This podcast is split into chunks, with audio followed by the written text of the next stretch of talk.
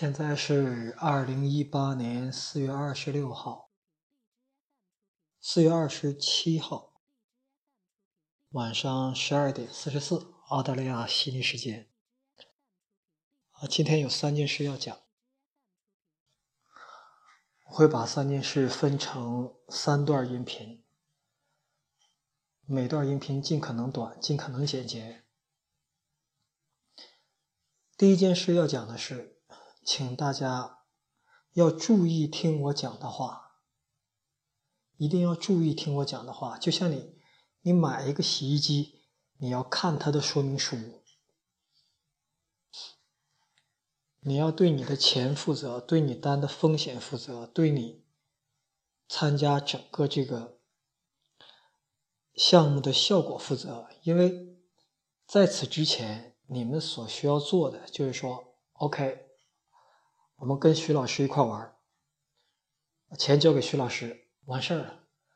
但是在一个星期以前，你们终于被授予一个权利，就是你可以自己决定怎么玩。结果一个星期下来，有很多人玩坏了，说：“哎呀，徐老师啊，我这一星期亏了不少钱呢。”我一听啊，什么原因我就知道了，没有仔细听我的节目，没有仔细去阅读你们正在使用的这个系统的说明书。我没有书面的说明书，而是通过节目发出来告诉大家。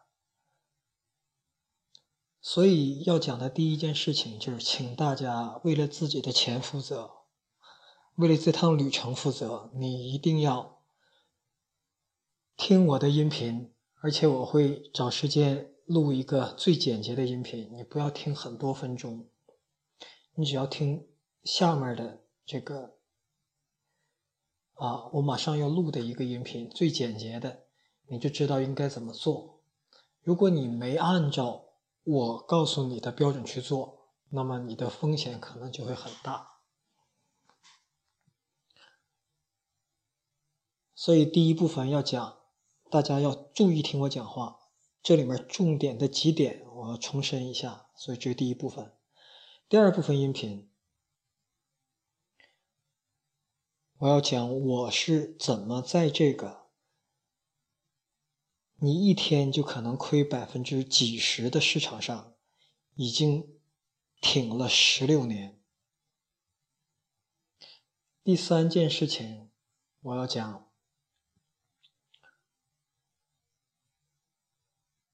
在现有的基础上，我们现在已经做到的基础上，大家怎么样能跟住我？用比较简单的形式跟住我，同时你可以啊个性化的发挥，不出问题的把这个过程继续走下去。那么现在要讲第一部分，请大家为什么要大家一定听我讲话？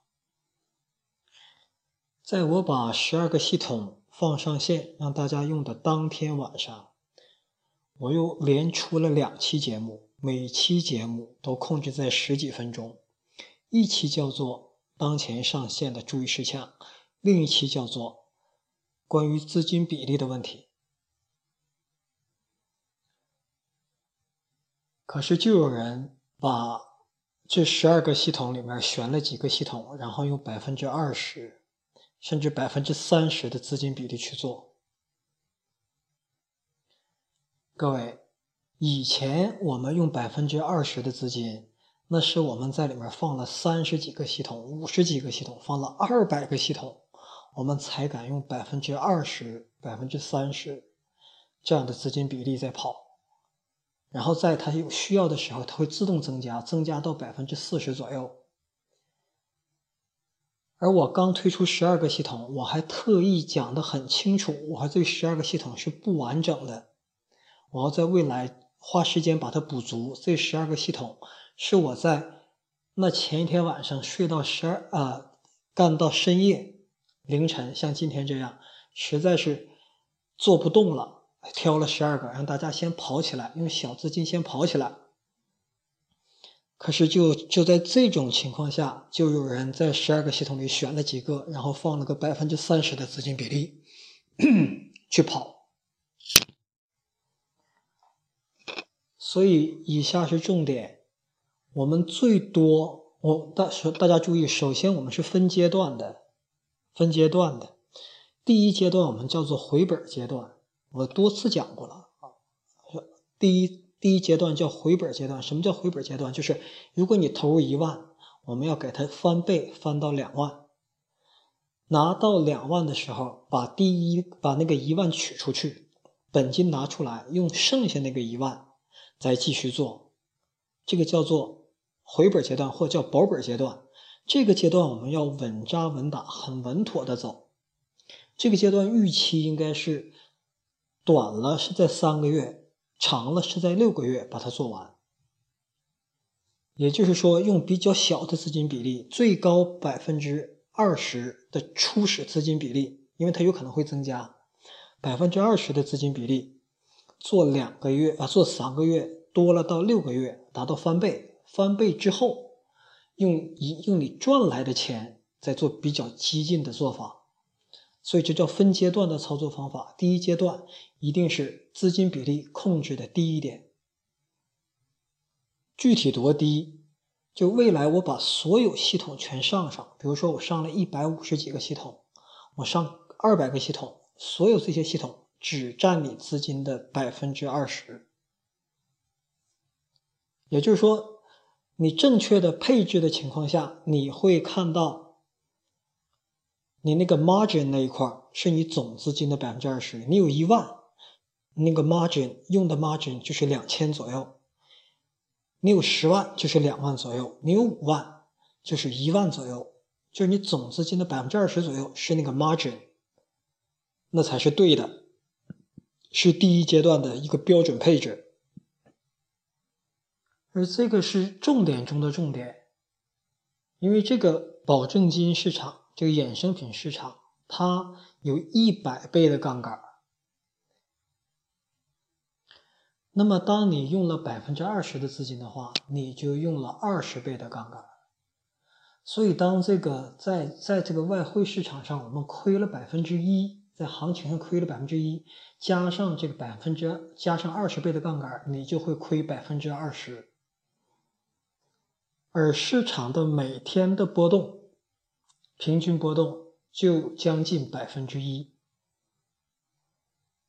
所以在有控制的情况下，你这百分之二十资金，这就这百分之二十资金之内，每天出现百分之它的它的百分之五十到百分之百的波动都是正常的。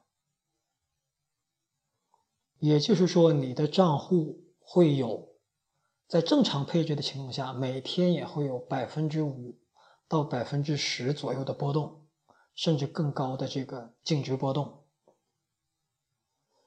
有人说这个波动是不是有点高啊？各位，我给大家讲一个数据：从去年八月份到现在，你为什么说八月份？八月份八月四号，我们是所有账户终于在那天集体上线了。从八月份到现在，我们的每一个账户里，至少都做了八千八百四十七次交易。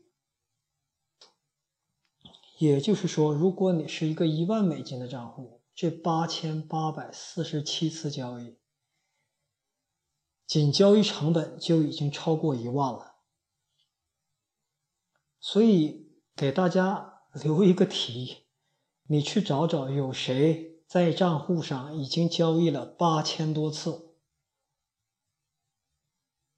有人已经一万次了，因为有些人是六月份就开始能够起跳了，已经超过一万次了。在账户交易一万次还没出什么大问题，交易成本都已经比交易账户都要大了。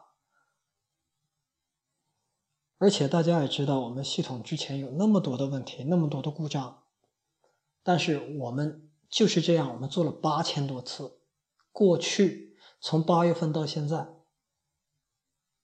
将近六个月每一天我们的波动都是百分之五百分之十甚至更高。